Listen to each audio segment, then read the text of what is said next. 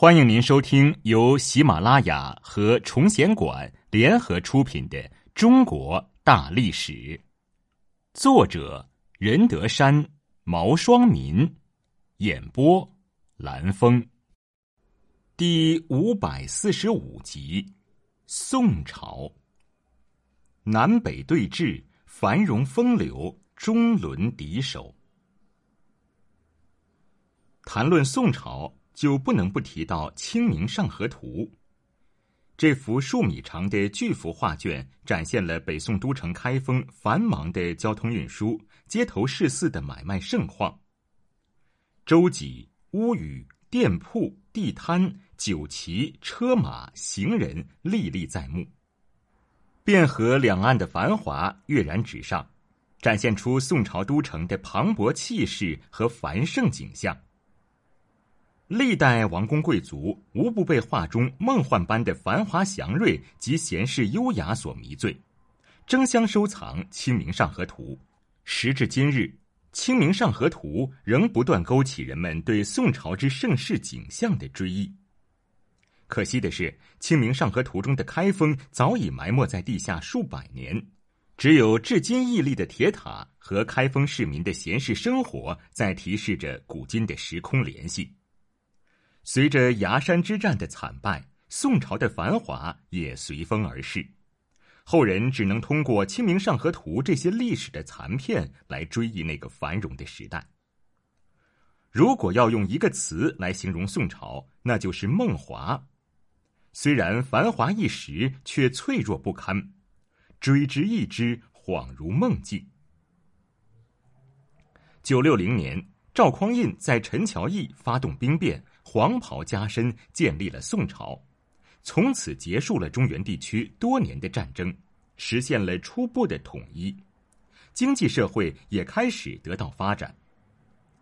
在这种情况下，开封、杭州先后成为当时世界上最繁华的都市，市民阶层迅速壮大，市民生活也显得闲适与富足，绘画。书法、诗词均有较大的发展，涌现出了苏轼、李清照、辛弃疾等杰出的文学家。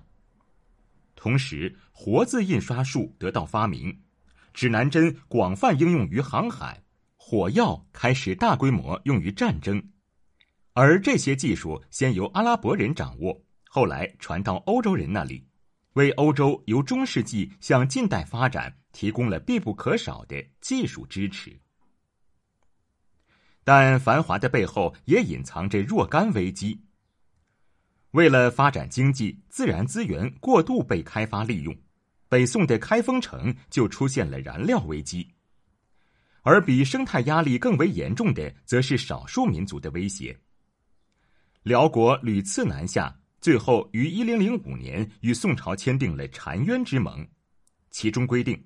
宋辽为兄弟之国，但宋朝需要每年向辽国支付三十万岁币，后增加到五十万岁币。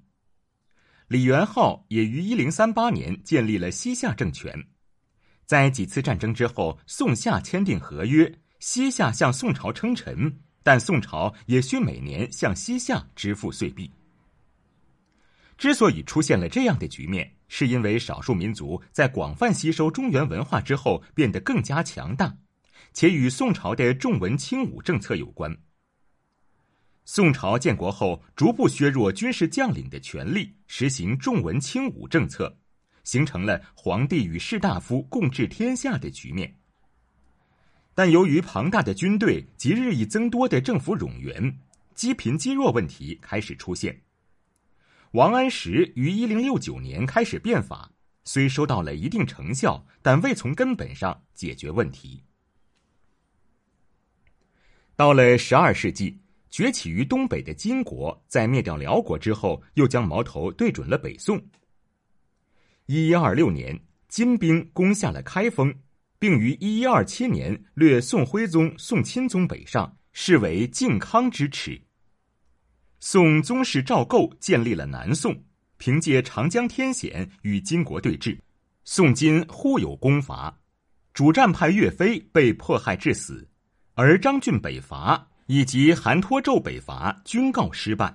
直到金朝灭亡后，宋朝才趁机收复了河南地区，但蒙古军队也蓄谋南下，宋蒙战争爆发。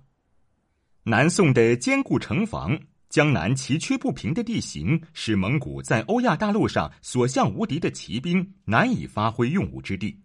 蒙古大汗蒙哥也丧命于钓鱼城下。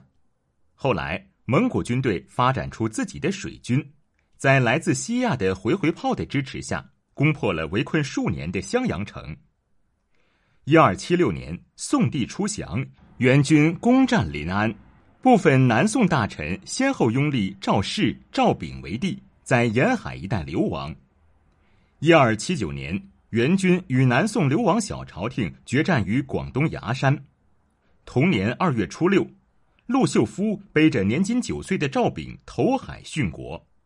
次日。元军清理战场，海上浮尸十万余具，宋朝至此灭亡。